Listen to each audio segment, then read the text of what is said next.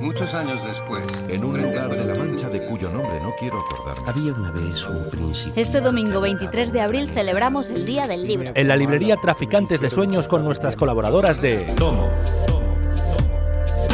Y Lomo. En un programa especial con el regreso de Ray Loriga. Premio Alfaguara 2017 con su inminente novela. Los cuentos de Jardiel Poncela. Emi Rap rapeando a Gloria Fuertes. Y la música de Pablo and Destruction.